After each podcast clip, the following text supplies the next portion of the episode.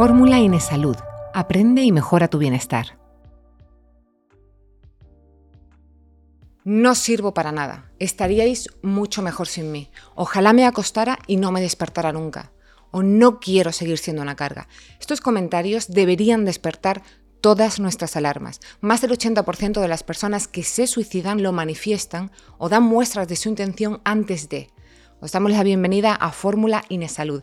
Hoy vamos a dedicar este espacio a hablar sobre el suicidio, sus principales patrones y su identificación. Es muy necesario poner de relieve un tema tan delicado como este y sabemos que a muchos de vosotros os interesa y queréis profundizar en su prevención, en saber cómo ayudar y favorecer la salud mental de la ciudadanía, que estáis trabajando o queréis trabajar en colegios para disminuir el ciberbullying, que tenéis inquietud por generar espacios en los que se pueda conversar, intercambiar y favorecer el buen uso de las redes sociales. Incluso algunos os gustaría trabajar y colaborar con la policía y la Guardia Civil a la hora de reconocer y actuar ante estas situaciones. Para vosotros es este seminario. Y para presentaros los datos más actuales y ayudarnos a comprender la situación que vivimos hoy, ha querido estar con nosotros Joan Carles Marc, licenciado en medicina, especialista en medicina preventiva y salud pública y doctor en medicina con un máster en salud pública y gestión sanitaria y experto en estadística. Joan es también profesor, consultor e investigador en la Escuela Andaluza de Salud Pública, siendo el investigador principal de Proyecto PEPSA, investigador responsable del Instituto de Investigación Biosanitaria de Granada y miembro del Centro CiberESP. Joan es también cofundador y director de la Escuela de Pacientes, pero además coordina proyectos europeos y ejerce como asesor de la Organización Panamericana de la Salud, la Organización Mundial de la Salud y la Organización Nacional de Transplantes, the International Union for Health Promotion and Education, sin olvidar mencionar que es el primer presidente del comité gestor de la, Red Nacional de Escuelas de Salud para la Ciudadanía del Ministerio de Sanidad. Pero Joan es también conferenciante y colaborador en diversas universidades, además una persona muy activa en redes sociales. Tenemos hoy con nosotros a uno de los 10 médicos más influyentes de Twitter y uno de los 50 más activos en redes sociales a nivel europeo, así como de los más influyentes en salud en LinkedIn. Hola Joan, sé que me he dejado muchas cosas en el tintero, pero quería ya darte la bienvenida, saludarte y agradecerte que estés hoy con nosotros en Fórmula N Salud. ¿Qué tal? Muchas gracias por la invitación, un placer. A ti de verdad por, por aceptarla. Em, ya, ya has estado con nosotros anteriormente hablándonos de la autogestión de las enfermedades y las claves para afrontar este proceso. Una, un, un, seminario muy interesante que si os interesa el tema deberíais de ver porque, porque tenemos un verdadero experto en la materia. De verdad, gracias por venir y quiero hablar primero, antes de meternos en, en faena, escribes un montón, escribes, tienes como más de 150 publicaciones en revistas científicas. Sí. Sí, yo creo que el trabajo de una persona que trabaja en el mundo de, la, salud pública es no solo, no solo a dar clases, eh, que es una de las cosas que hago, sino que también es investigar. Y la investigación hay que, hay que traducirla en artículos científicos.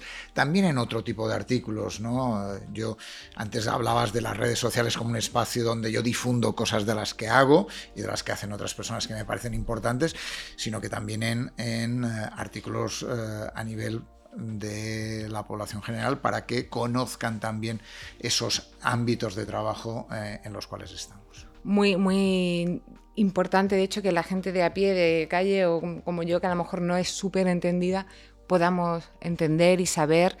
Pero es que además eres autor, editor y autor de, de un montón de libros, entre ellos Cómo liderar con corazón, equipos con emoción y la generación TV.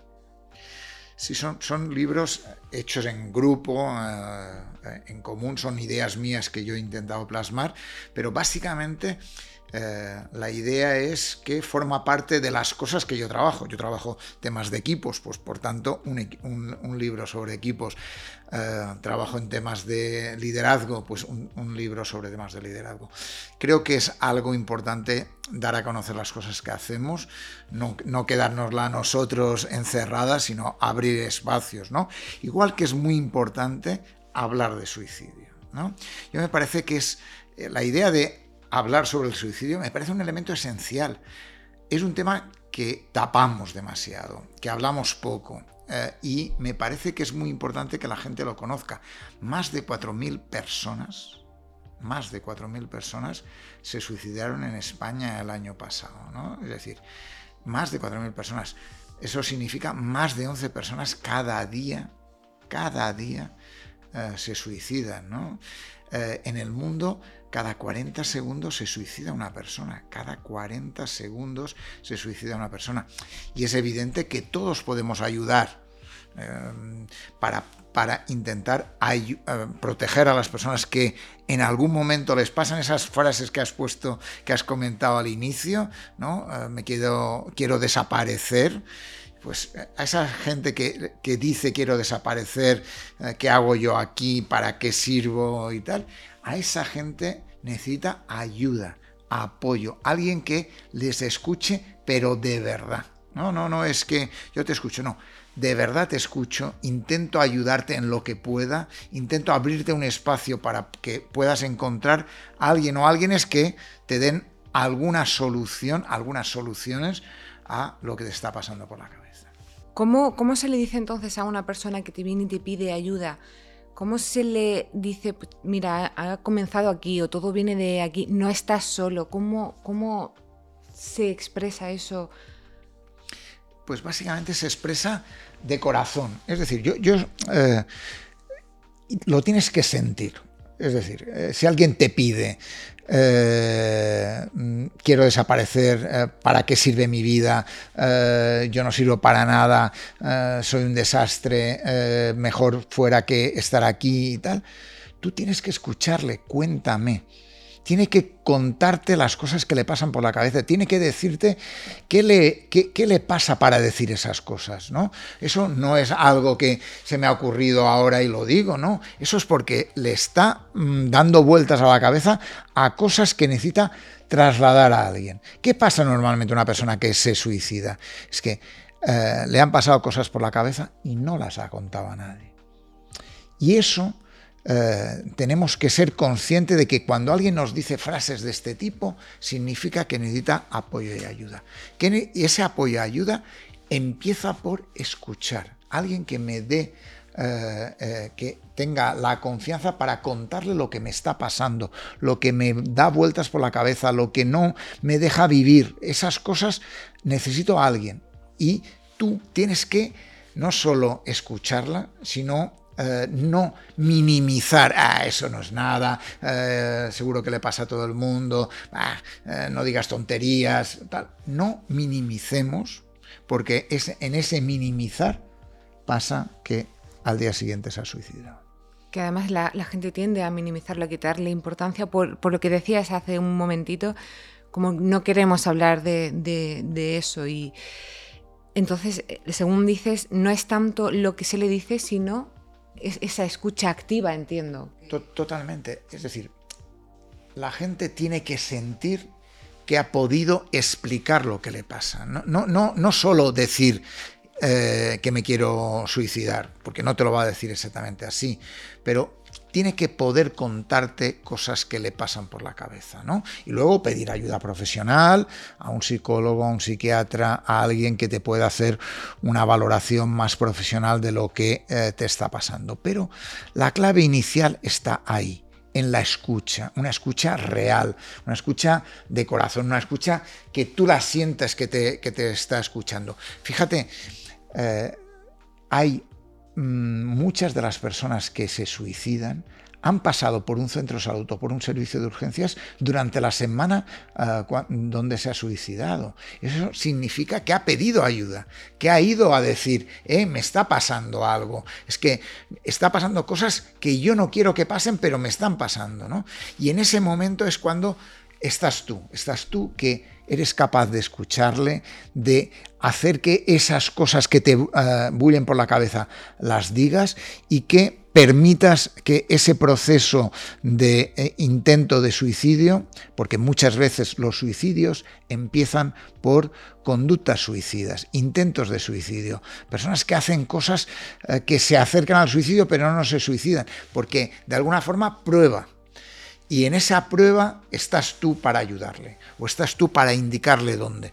O no eres la persona que le dices, te voy a pedir, siendo un profesional sanitario, le dice, te voy a pedir cita para el psiquiatra y te dan cita dentro de tres meses. No, tiene que ser algo para allá, y además después de haberte escuchado de que esa persona que tenía pensamientos suicidas se vaya con la idea de que hay alguien allí que me está escuchando y que me puede ayudar. Esa es la clave.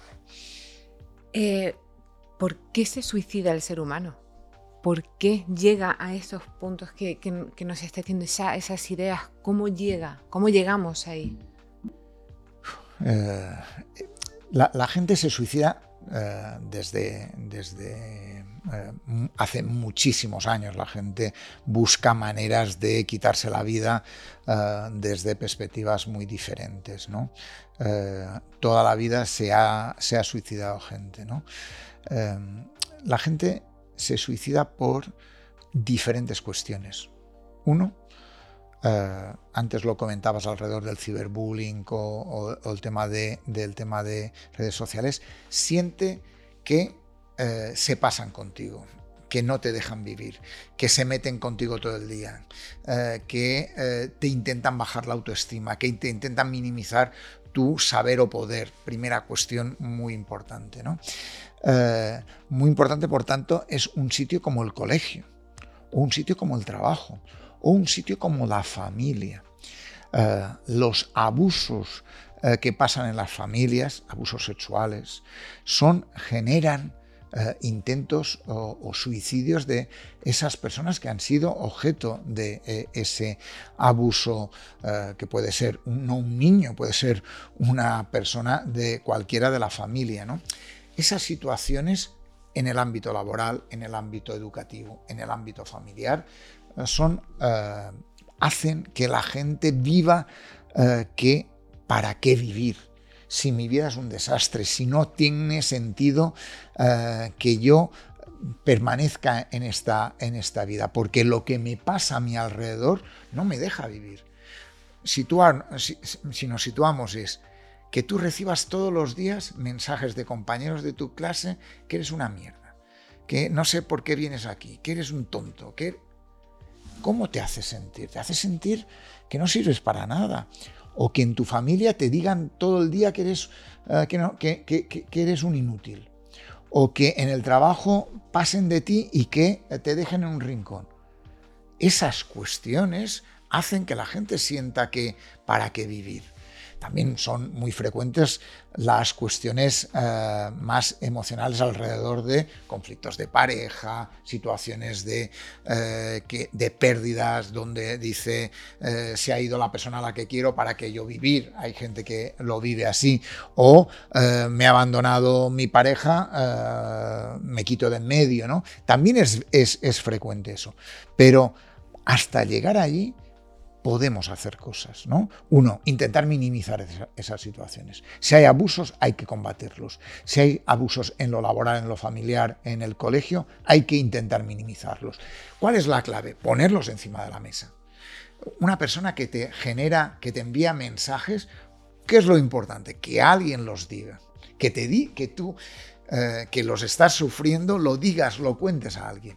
Y que esa persona a cual se lo has contado no lo minimice ostras, vamos a hablarlo, vamos a decirlo al profe, vamos a comentarlo, porque esas situaciones hay que combatirlas para decir, eh, que estás haciendo daño, que no eres consciente de lo que estás haciendo.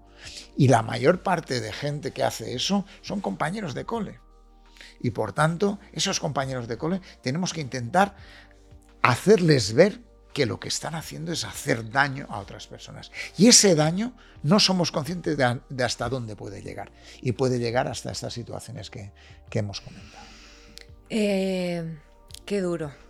Eh, hablas mucho del ámbito educativo, en el colegio, de, los jóvenes. Eh, me gustaría preguntarte si en cifras de suicidios, si los menores de 30 años, un poco ahora eh, se suicidan más, porque se oye mucho pues, en las redes sociales o el ciberbullying, en el cole, todo este bullying. ¿hay un aumento de menores o de jóvenes que se suicidan ahora? Y, si es así, ¿por qué? Sí, hay, hay, hay eh, en, el año 2022 345 personas, 345 personas menores de 30 años se suicidaron en España. 345 personas. Eso es casi eh, una cada día. ¿eh? es verdad que en población de 10 a 14 años solo fueron 12 niños o niñas, ¿no? Pero fíjate qué duro una persona de 10 a 14 años que se quite la vida porque eh, su vida no tiene sentido, porque ve que tu compañero, que normalmente es alguien con el que sales, con el que te relacionas, con el que necesitas hablar, contarle cosas, te está haciendo la vida imposible. ¿no? Fíjate, eh, eh, es, una cuestión muy dura. ¿no? Es verdad que en ese número de, en ese grupo de edad ha bajado un poquito, en, un entorno de que ha subido, eh, pero, pero la clave es que eh, no podemos dejar a nadie solo. Esa es la clave, es decir, si alguien se siente acosado y además tiene una autoestima baja y se siente solo, que no puede contarlo a nadie, al final buscará maneras para quitarse de en medio. Y esa es algo que tenemos que intentar evitar. Por eso es fundamental, uno, ser consciente, profesores y compañeros, de lo que está pasando. Eh, muchas veces se hacen comentarios sobre este chico o esta chica en público, eh, lo cual hace que esa persona lo viva peor. No solo me lo dice a mí eh, en, las redes sociales o en un mensaje privado, sino, si no es capaz de decirlo públicamente. Eso duele, no, eh, más que duele, ¿no? Eh, fíjate, uno cada día, hemos dicho menores de 30 años, uno cada mes en los, en los de 10 a 14 años. son situaciones que tenemos que intentar evitar. ¿Cómo? Intentando poner encima de la mesa. Es decir, para eso es fundamental hablar. ¿Eh? Vuelvo a decir la importancia de el suicidio. La mejor manera para que evitar el suicidio es hablarlo. Yo, yo, por ejemplo, una de las cosas que más me han enseñado sobre suicidio es hablar con personas que se han intentado suicidar o con personas que han tenido algún hijo o hija que se ha suicidado. Eh, hablas con ellos y esas personas eh, lo que hacen ahora es ir a coles, hablarles a, a esos compañeros de ese chico, esa chica que se suicidó y decirles qué le pasaba en la cabeza a esa chico, esa chica para plantearse el suicidio. Eh, muchas veces en medio de ese proceso un, niño, una niña, un joven, una, un adolescente, le pasan eh, situaciones de depresión. Eh, eh, que no termina de, buscar, de encontrar la solución a lo que le está pasando. A veces no sabes exactamente qué es, pero ves que está raro o rara, que le pasan cosas, que está muy solo, que no se relaciona con... Actúa, actúa. Porque cuando alguien eh, se encierra en sí mismo, cuando alguien no busca compañeros, cuando alguien eh, ves que se, cada vez que hay un recreo, cada vez que hay una situación de grupo y tal, eh, se va a un rincón, se va a, estar consigo mismo, le está pasando algo que puede ser peor. Entonces, la clave es hablarlo, hablarlo en clase, la clase es un espacio importante para decir qué cosas pasan en las redes sociales, qué cosas pasan eh, para que alguien se meta contigo, te haga eh, ciberbullying, se meta con tu, contigo, con tus amigos, con tu padre, con tu madre, eh, se meta con tu manera de vestir, por qué te has hecho un tatuaje, por qué has cambiado de sexo, por cualquier cuestión se meten e intentan hacer daño, porque la, clave a veces para reírse, pero a veces el reírse de alguien genera en el otro eh, esa situación de pensar, eh, me quito la vida. No tiene sentido. Y vuelvo a decir, la clave, eh, hablarlo, hablarlo. Fíjate, recuerdo, me, viene a la cabeza una historia de una chica que tiene una periodista que tiene una historia que, se llama La Niña Amarilla, tiene un movimiento de apoyo y ayuda a niños y niñas con, que quieren suicidarse, que en un momento se intentó suicidar, eh, no se suicidó, ¿no? Eh, eh, pasó el fin de semana, tenía acoso en el cole, pasó el fin de semana y el lunes ya estaba en el cole. Después de un intento de suicidio, de estar en el hospital, no sé qué, el lunes estaba en el cole. Pasaron años y años y años, se fue a Estados Unidos a estudiar no sé qué, y en un curso de yoga que hacía, una persona que estaba en el curso contó que se había querido suicidar. Y en ese momento ella entendió que no podía seguir estando callada ante su intento de suicidio. Y empezó a trabajar, a contar su historia, a contar por qué se había querido suicidar, qué es lo que había hecho para intentar hacerlo, y a ayudar a otros jóvenes adolescentes en esa misma situación para intentar evitar ese suicidio y lo encontró en Estados Unidos, ¿eh? nada que ver al lado de su tierra, ¿no? Pero, y esa historia de a partir de ahí ayudo a la gente a, por favor, no te suicides, eh, no te metas en un cajón sin salida, no busques eh, quitarte la vida, busca a alguien a contárselo, busca gente en la cual puedas hablar, busca espacios de interacción. Esa es la clave para poder evitarlo. Em, Claro, nos hablas, es súper interesante e instructivo. Además, eh, bueno, toca la fibra, evidentemente. Cuando te viene, hay, hay varios, dos casos. Uno en el que no te piden ayuda, que estabas diciendo que se apartan, entonces tú desde fuera ves y te acercas y hablas. Hay otras veces que sí piden ayuda. Te iba a preguntar qué se hace en esas situaciones. Cuando te piden ayuda, me queda súper claro que es escuchar más, ya no tanto hablar, sino escuchar, ser empático y, darle a entender que le has entendido y, bueno, poner sobre la mesa todo lo que nos estás contando, pero mm, los aunque ha habido un crecimiento en jóvenes que se suicidan, aunque ha habido un ligero, una ligera bajada, ¿crees que los jóvenes de hoy son más vulnerables o están menos preparados, tienen menos herramientas o tienen más, pero hay tanto agente externo que no se lidia bien? ¿Cómo, qué, pasa hoy en día con, los jóvenes que parecen que, no sé, las redes sociales? Es que es un, mundo que estamos mucho más expuestos. Sin duda alguna.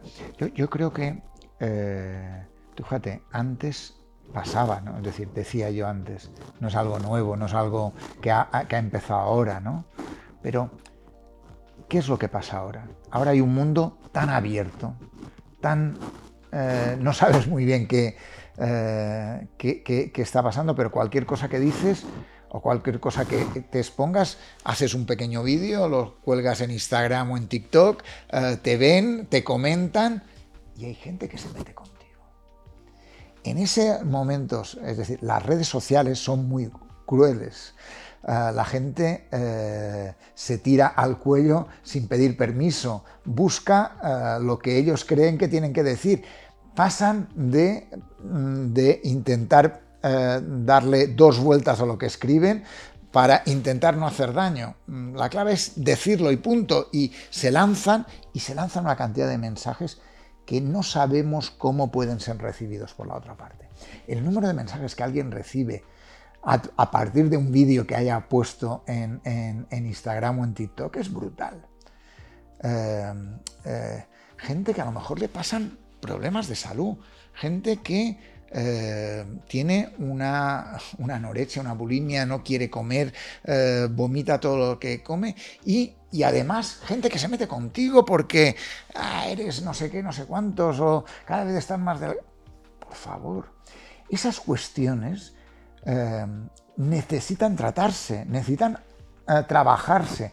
Y eso obliga también a que nosotros desde fuera ayudemos a las redes sociales a hacer un poco de control. Fíjate, el otro día leía que en TikTok el número de vídeos alrededor de la, alimentación era de 10.000 millones. ¿eh? De esos, menos del 5%, menos del 5% de esos 10.000 millones de mensajes que habían salido sobre alimentación los hacían profesionales. De alguna forma, eso significa que cantidad de gente que le pasa por su cabeza, eh, estoy gorda, eh, no me gusta mi cuerpo, eh, tengo que hacer cosas para cambiar, es que soy un fea, mm, no, o feo, o tal. Ante esas cuestiones no hay nadie que ponga ayuda. Por tanto, yo creo que es fundamental que tanto profesores, por un lado, como compañeros sean conscientes de algo que puede pasar y actúen. Esa es la clave, actúen. Porque muchos de los profesores piensan, el 95% de los profesores dicen que hay problemas en las redes sociales, pero no puedes decir no hacer nada. Haz algo, háblalo, háblalo. Esa es la clave.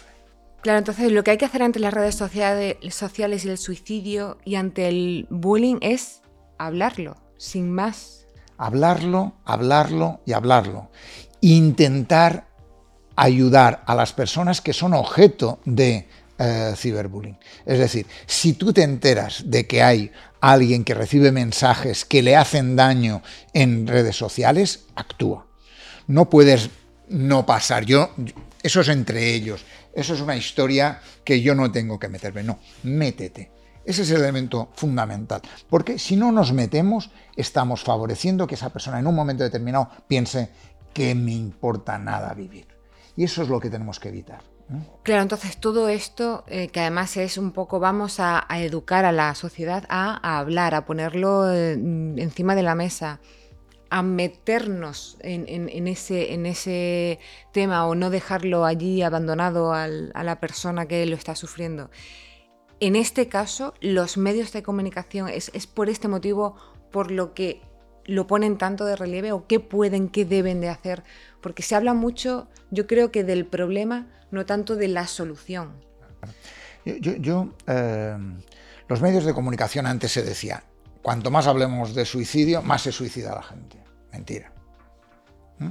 Se ha visto que no, a, lo mejor antes, pero, pero cuidado, la clave no es hablar de suicidio de cualquier forma. Si tú hablas de suicidio y pones una imagen en la cual ves a la persona intentando eh, intentándose suicidar, no estás haciendo bien. Si tú eh, cuentas los detalles de dónde se ha suicidado, cómo se ha suicidado, a qué hora y tal, no estás haciendo bien. Eh, es decir, cuanto más te metes en, el, en, la situación, en el caso de lo que pasó, peor. La clave no es eh, saber qué, qué cosas ha hecho para suicidarse, sino la clave es por qué a alguien le pasó por la cabeza suicidarse. Esa es donde tiene que hacer eh, clave los medios. ¿no? Hay, eh, hay, un trabajo importante que se está haciendo desde algunos medios de comunicación, trabajan muy bien el tema del suicidio. ¿no? Eh, hay premios para reforzar el, el, buen trabajo de medios de comunicación en el suicidio. ¿no? Y yo hay cosas que me parecen importantes. Uno, hablar con gente que lo ha pasado. Eh, ese padre, eh, estoy pensando en Carlos, padre de una niña, eh, Ariana, que se suicidó. Ostras, ese padre que cuente qué le pasaba a Ariana para, para que él no, no, no pudiera actuar. No tenían los elementos para actuar, no sabían cómo actuar.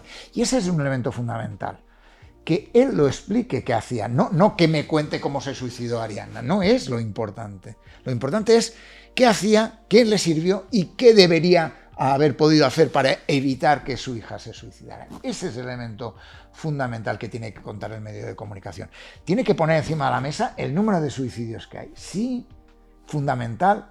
Tiene que poner encima de la mesa lo que pasa en redes sociales. Sí, es fundamental. Pero no meterse en, ese mensaje, porque viendo el mensaje que te ponen, lo que hacen es favorecer que haya más mensajes en ese sentido. Claro, si el foco está en los detalles escabrosos, que somos como muy...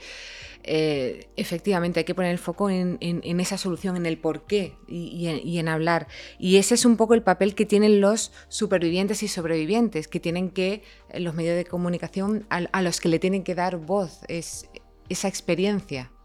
Los medios de comunicación y los colegios y los adolescentes y los jóvenes y los grupos de gente, ¿no? Eh, yo creo que eso es un elemento que nos lo tenemos que poner en la cabeza. Superviviente, persona que tiene un familiar que se ha suicidado, sobreviviente, alguien que intentó suicidarse y no se suicidó. Dos personas fantásticas, personas que pueden ayudar. Fíjate, yo en, en mi trabajo, una persona se suicidó. Eh, no era nada relacionado con el trabajo, porque el acoso laboral también genera que gente se suicide, pero no, no lo era, no, no, era una situación, era más una situación personal. Pero, ¿qué es lo importante? Lo importante no es que pasara, que es muy duro y muy difícil y lo pasó toda la institución muy mal, sino lo importante es lo que hicimos ante esa situación.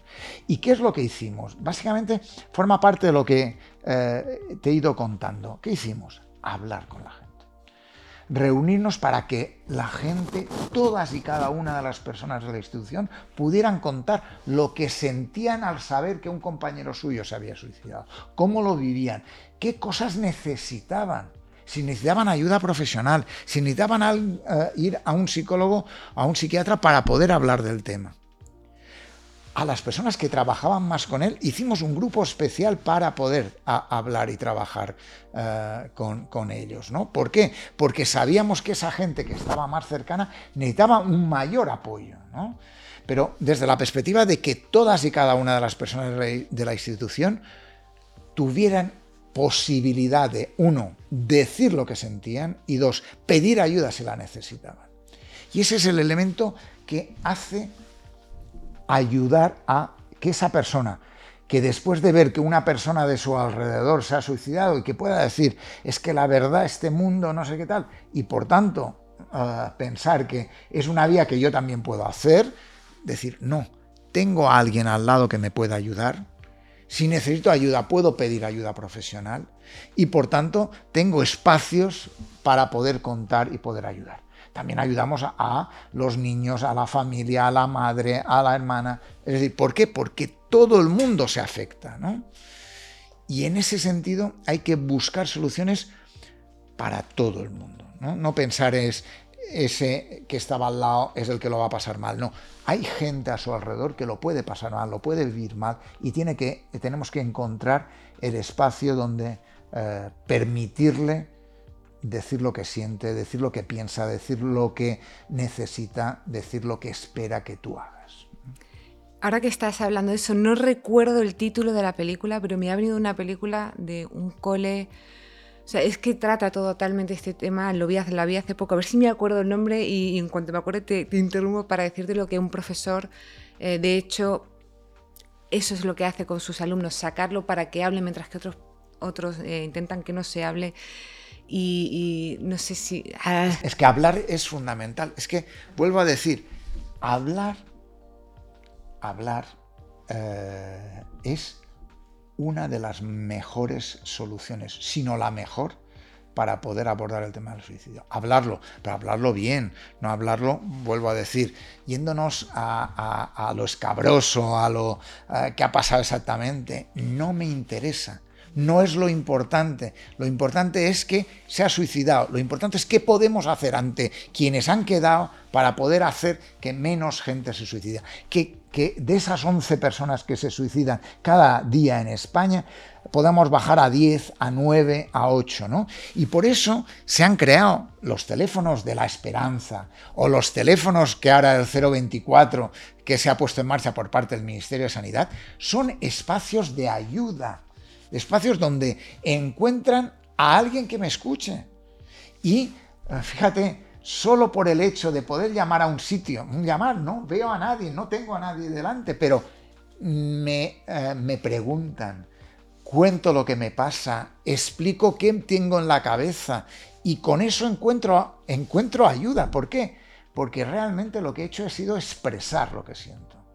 Y eso, solo eso, ayuda a que mucha gente eh, minimice eh, la posibilidad de que se haya suicidado. O permita a que yo pueda llamar a un servicio de urgencias, a un servicio de emergencias, a, la policía municipal, a la policía nacional, para que vaya a ese sitio eh, para que evitar el suicidio. ¿no? También hay que eh, hay otras cosas que, pasan. Es decir, si es un país donde, como por ejemplo Estados Unidos, donde las armas son frecuentes, la gente se suicida eh, pegándose un tiro, ¿no? O, la gente en el ámbito agrícola eh, que se suicida utilizando pesticidas. También es, es verdad. Y por tanto, que hay que intentar evitar todo lo que puede ser un factor coayudante eh, que permita o que favorezca el suicidio. Esa es la clave. ¿Cómo se trabaja en esta prevención del suicidio desde esa cohesión social? ¿Cómo, cómo se consigue cohesionar a, los ciudadanos para que todos vayamos a una y no uno minimiza a otro, se focaliza en, los detalles? ¿Cómo, ¿Cómo logramos eso? ¿Estamos en ello? ¿Estamos en ese camino? Eh, yo creo que estamos en un camino eh, adecuado, ¿no? Adecuado en algunas cosas. Es decir, ahora se habla más de suicidio, se habla más de planes de suicidio, se plantea que hay que hacer planes de suicidio, se ponen teléfonos de suicidio. No está mal, pero pensar que con eso lo hemos hecho todo mm, no, es así, ¿no? Hay países eh, que están trabajando en ese ámbito, ¿no? Y en países que han ayudado a disminuir el número de personas de, que se suicidan. Es decir, ¿y cómo lo hacen? Pues una es formando a las, a las personas que puedan ser de ayuda, profesores, fundamental, en el ámbito laboral, fundamental, eh, temas de comités de empresa, eh, eh, personal de servicios de prevención de riesgos laborales, muy importante.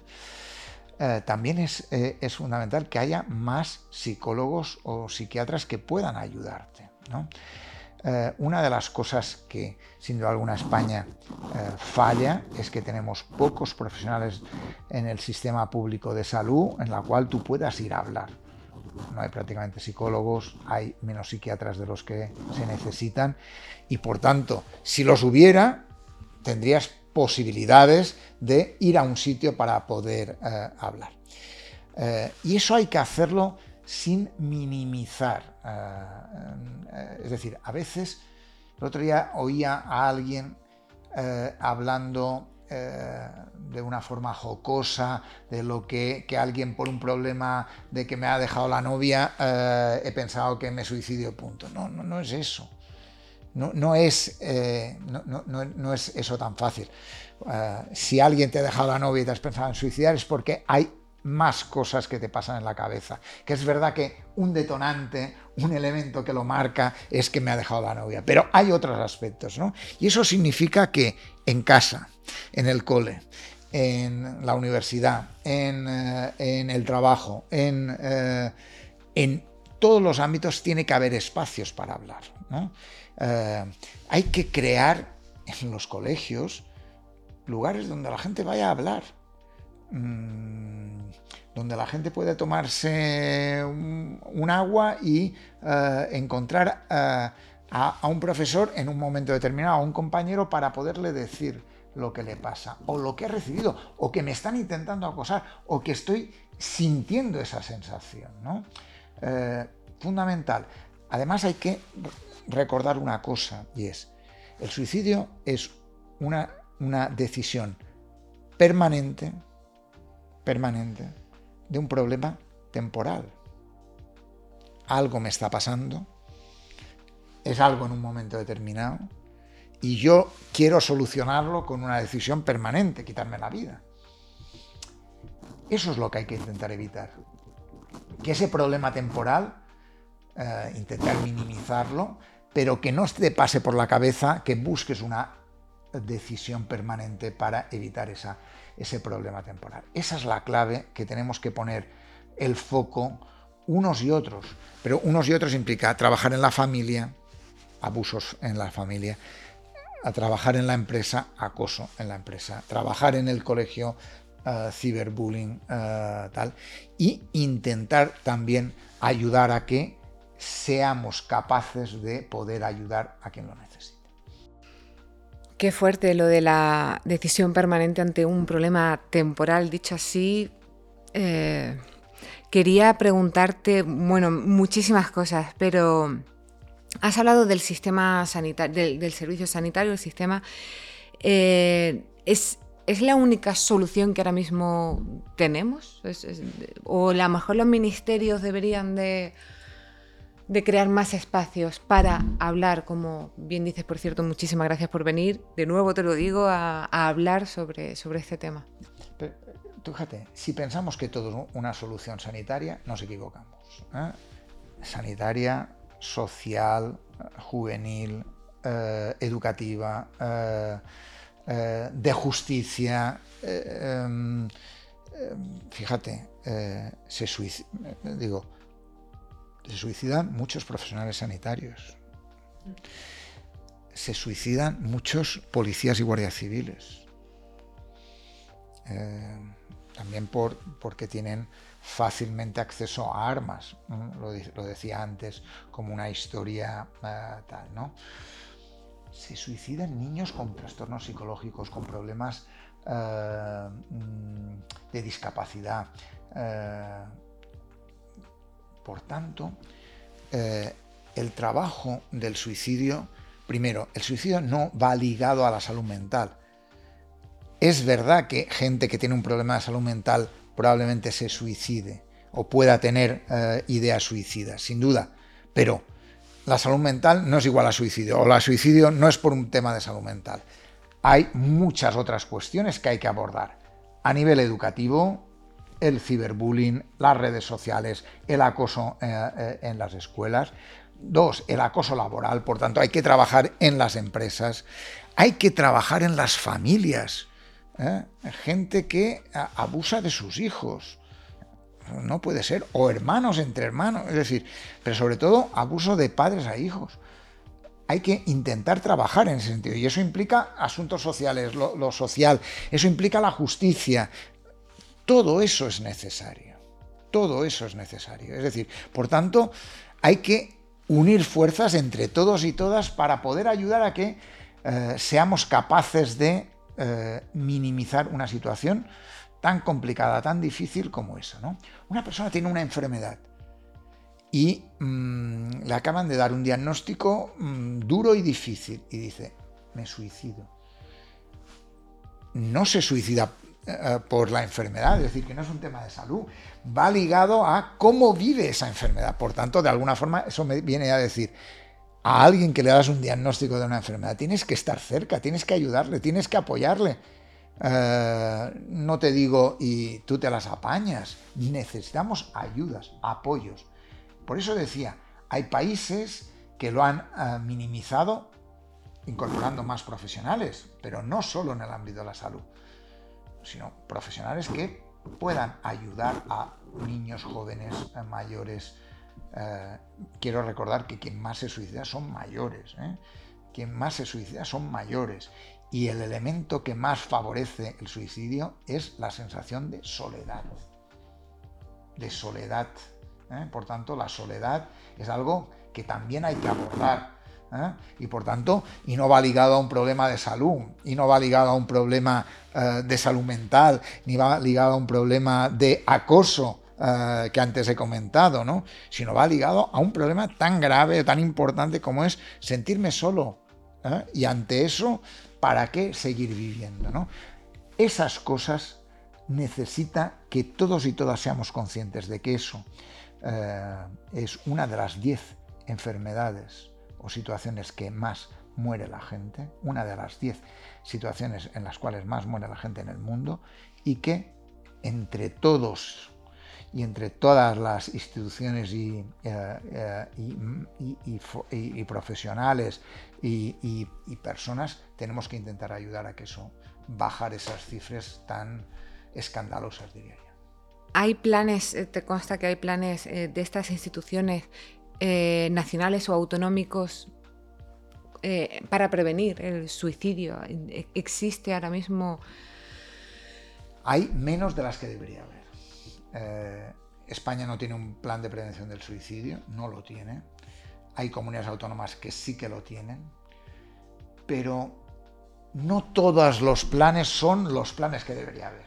Quiero decir, esas historias como los planes nacen de salud, ¿eh? Eh, no incorporan a otras, yo antes decíamos, justicia, lo social, los mayores, los jóvenes, la educación, los... esa es la clave. Actúa en grande, en diversidad, en, tocando todos los puntos. No pienses que si solucionas aquí lo tienes todo solucionado. No, tienes que hacer un plan de suicidio que aborde todas las líneas. ¿eh? Y eso implica eh, que hay que eh, hay que abordar la formación de profesionales del ámbito de la justicia, de trabajadores sociales, de maestros, de profesores universitarios, de... es decir, hay que hacer un abordaje más global. De gente que trabaja en la agricultura. Antes decía que se suicida en el ámbito de la agricultura. O lo que te decía, los que más se suicidan son mayores. Y los mayores se suicidan por esa sensación de soledad, de no tener a nadie, de no tener a con quién puedo hablar, con el que me pueda relacionar, con el que pueda decirle lo que pienso, siento y vivo. ¿no? Esas claves implican que los planes tienen que ser globales, tienen que ser transversales, tienen que tocar todos los, tota, todas las teclas. Si solo toca una tecla, me quedarán muchas teclas que no, que no van a ayudarme para minimizar ese número de suicidios. Por tanto, la clave es actuar en todos los frentes, en todas las áreas, en todos los eh, grupos de población. Y es verdad que nos marca mucho más que se suicida un niño de 10 a 14 años, pero cuidado, quienes más se suicidan son las personas mayores de 65 y por tanto, o mayores de 70 años, y por tanto a ese grupo eh, de edad hay que hacerles caso, hay que estar pendiente y hay que ayudarles a vivir para sobrevivir. De hecho, ya, ya en una edad en la que, ¿por qué no, seguir disfrutando y, no, no, no, acabar como así tan solo? Que de hecho es lo que estás hablando es, o nos estás contando es que hay que hablar y precisamente se suicidan por no hablar, por no tener. Por eso decía, hay que vivir para sobrevivir. Es decir, esa, idea me parece importante. Es de, si no ayudamos a que la gente pueda sentirse vivo, eh, pueda encontrar a alguien, eh, pueda, eh, podamos, y eso debemos plantearnos que la gente que está muy sola tenemos que acercarnos que eh, el ámbito de los municipios, las ciudades, eh, los pueblos, tienen que saber que hay gente que está sola, que no, hay, que no va nadie a verle, que está eh, encerrada en su casa. Cosas de ese tipo que son fundamentales. Que la gente que está en una tienda, en un, en una, en un lugar cercano de, ese, de esa persona, tiene que ve que no sale últimamente durante un mes y, no, ha, pisado la calle, tiene que actuar o tiene que decirle a alguien. Esas cosas son fundamentales para poder hacer una intervención global que permite minimizar esas 11 muertes al año, por esas más de 11 muertes al año por suicidio, más de 4.000 personas y subiendo, que es la clave. Y subiendo. Tenemos que intentar disminuirlo y disminuirlo se hace con acciones, no, no, no, no viéndolas, mirando los datos, con acciones, con acciones de todos los sectores, con acciones de todas las instituciones, con acciones de todas las personas. Acciones 360, por lo que nos queda claro. Eh, casi para terminar, me gustaría tocar un poquito el, tema antes de, de, acabar. Hay algunos que quiero todavía, de los que quiero todavía hablar, pero ¿cómo podemos ayudar a dos tipos de, perfiles, a dos tipos de personas, los supervivientes y los sobrevivientes de suicidio y las personas con ideas suicidas. ¿Cómo se ayuda tanto a unos como a otros? Yo lo, de los supervivientes y sobrevivientes me parece que es un aspecto esencial. Eh, algunas de las personas que, han sobrevivido a un, suicidio dicen que lo viven todos los días. Por tanto, eh, si han vivido un suicidio, tienes que estar cerca de ellos. no puedes abandonarles, no puedes dejarles solos.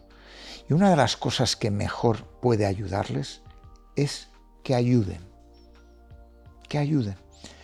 Tú fíjate, en la sesión que hacía sobre autogestión de enfermedades que comentabas tú al inicio, eh, una de las cosas que a veces puede ayudar a un enfermo es alguien que vive la misma enfermedad, que ha pasado por lo mismo que tú.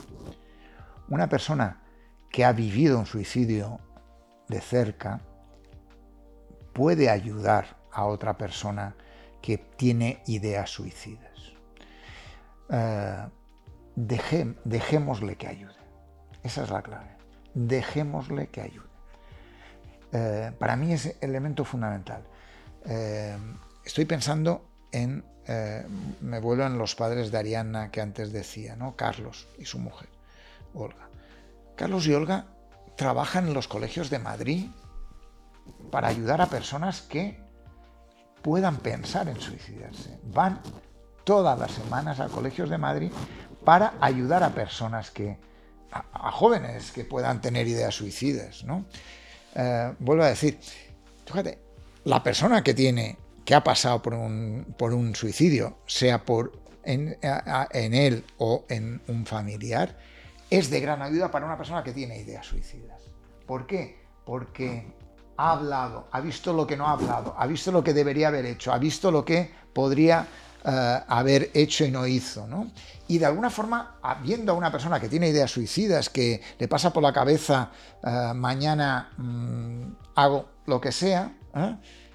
pues a esa persona tiene la persona ideal para que le pueda ayudar.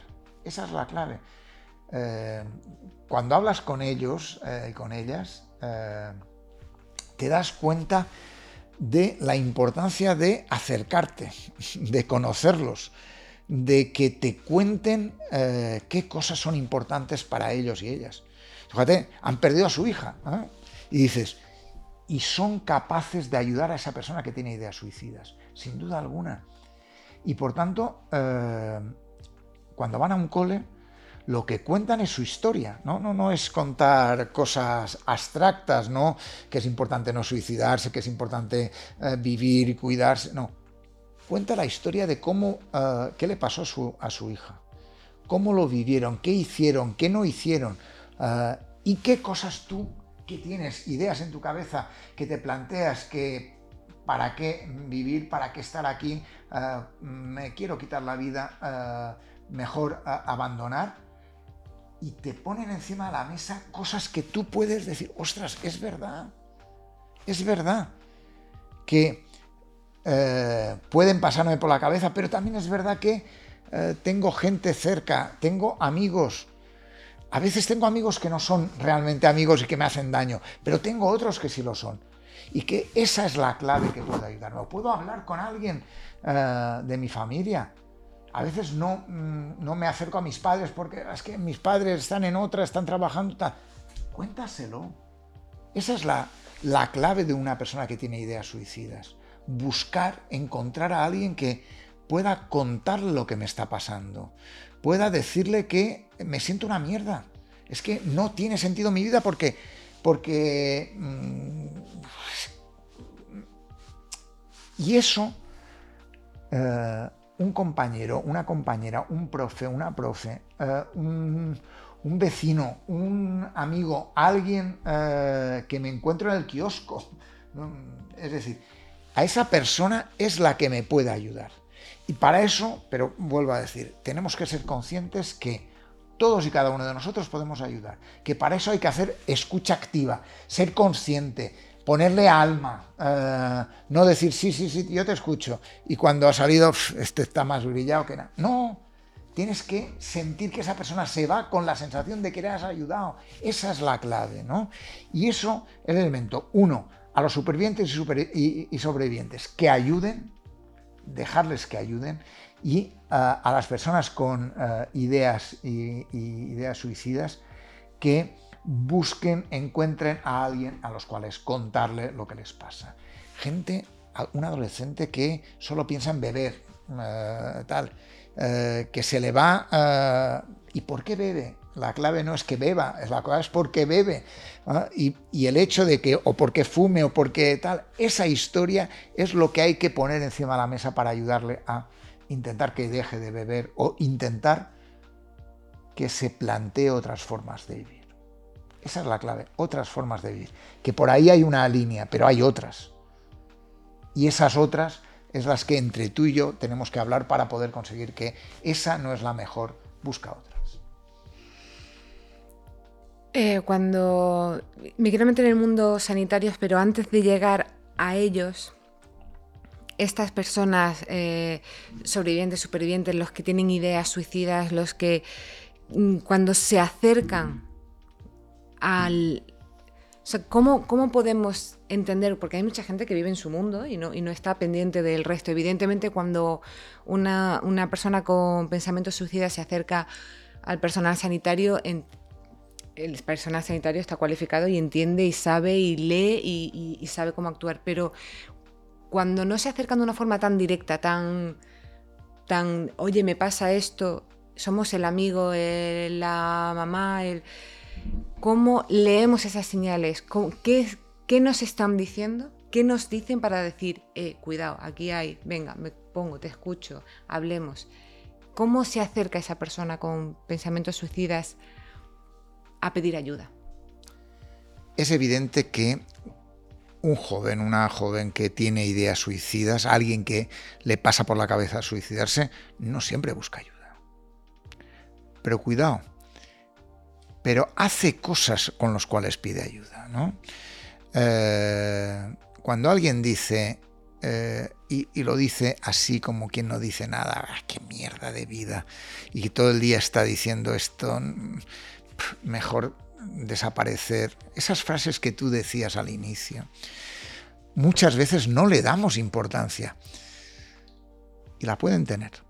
Es verdad que la mayor parte de las veces no tienen importancia pero resulta que cuando las tienen, las tienen.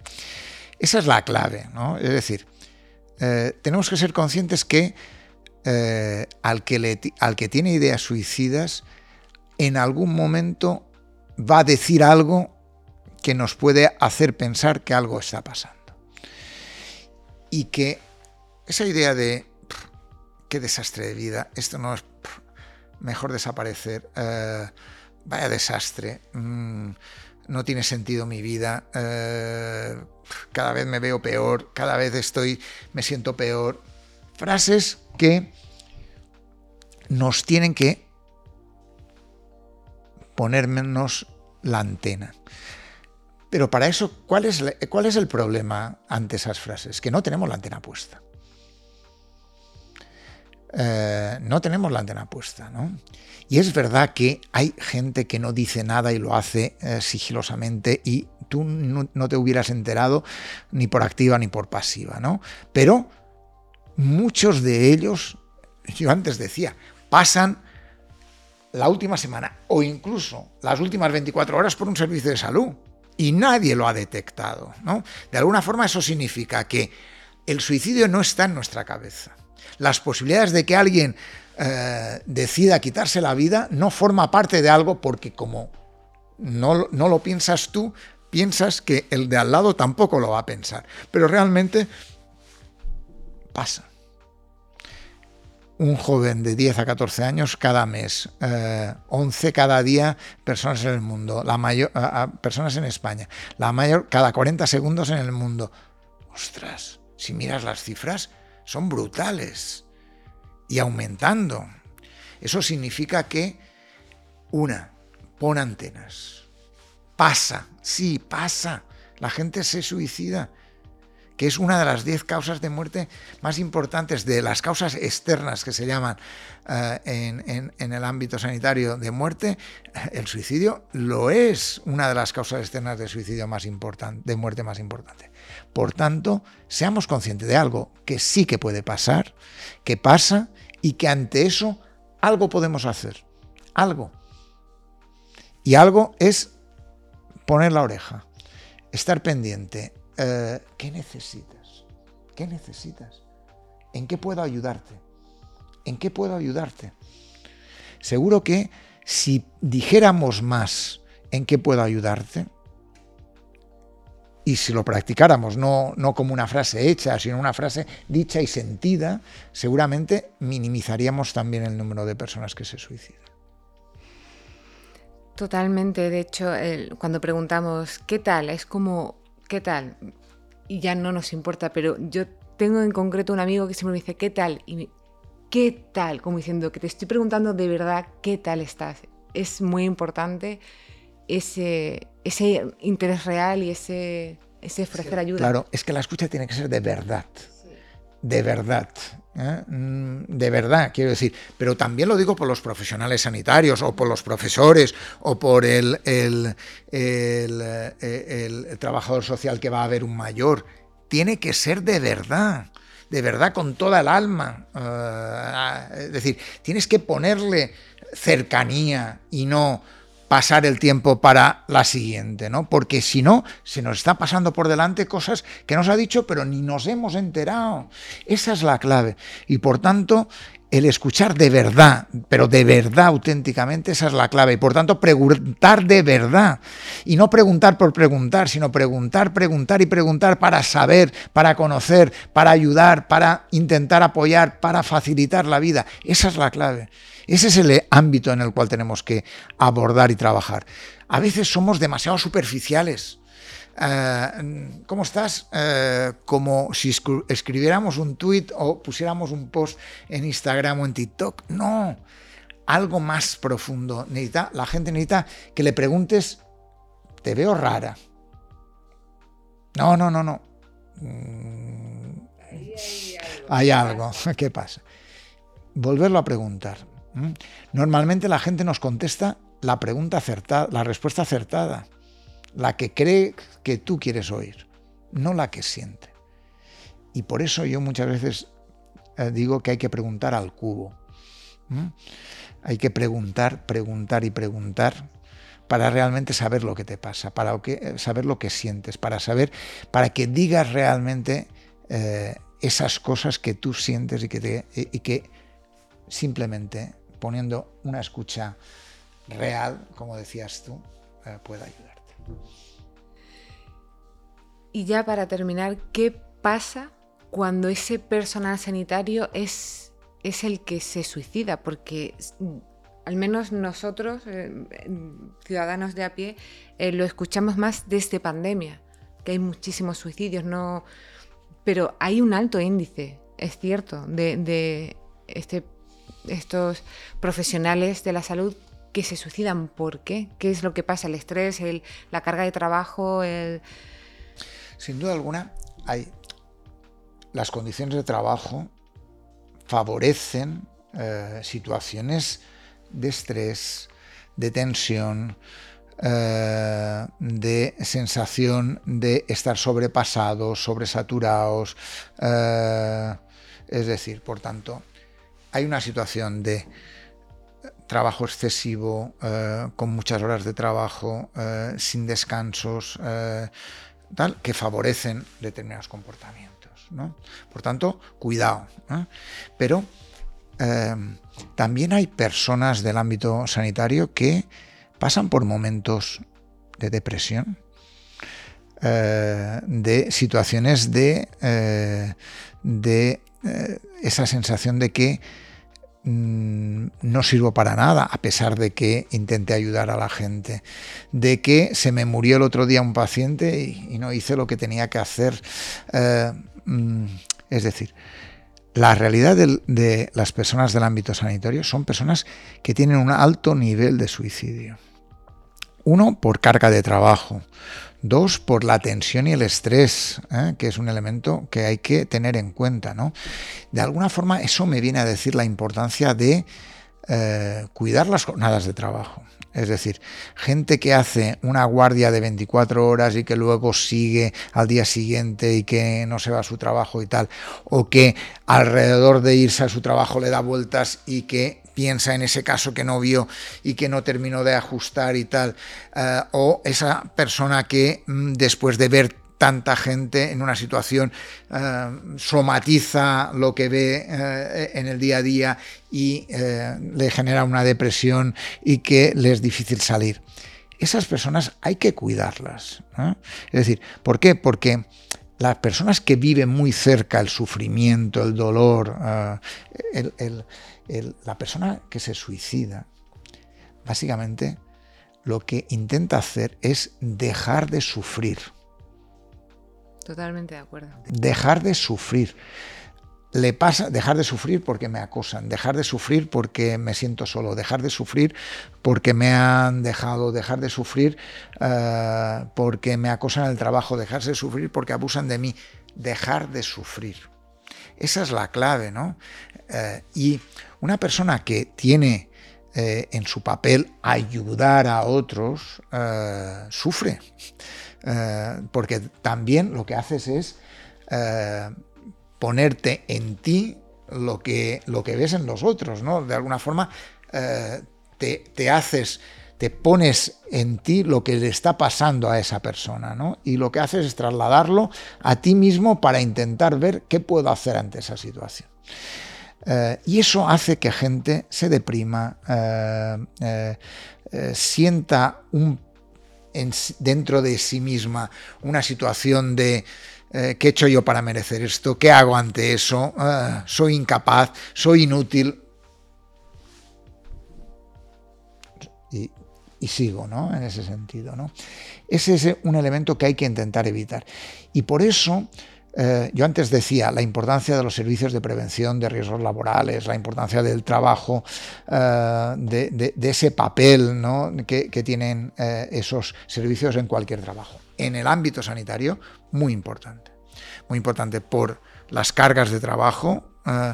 He tenido una guardia feroz. no, he, podido ni, ni, dormir ni un minuto, 24 horas sin parar mi cabeza me estalla. No puedo más. Y ante eso, esa gente necesita ayuda. Y necesita ayuda también de mis compañeros, también de los servicios de prevención de riesgos laborales y también de amigos. Los amigos somos un papel esencial.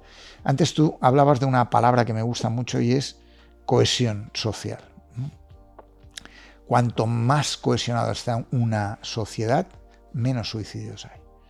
Cuanto más desigualdades hay, cuanto más gente excluida hay, cuanto eh, estás más dejado y tirado en la calle, más posibilidades tienes que de suicidarte. Por tanto, cuando alguien en un trabajo lo ves solo, que no sale, que nunca se relaciona con nadie, cuidado. Si lo ves en la calle en un amigo, cuidado. Si lo ves en el trabajo, cuidado. Si lo ves en el cole, cuidado. Actúa, interviene, pregunta.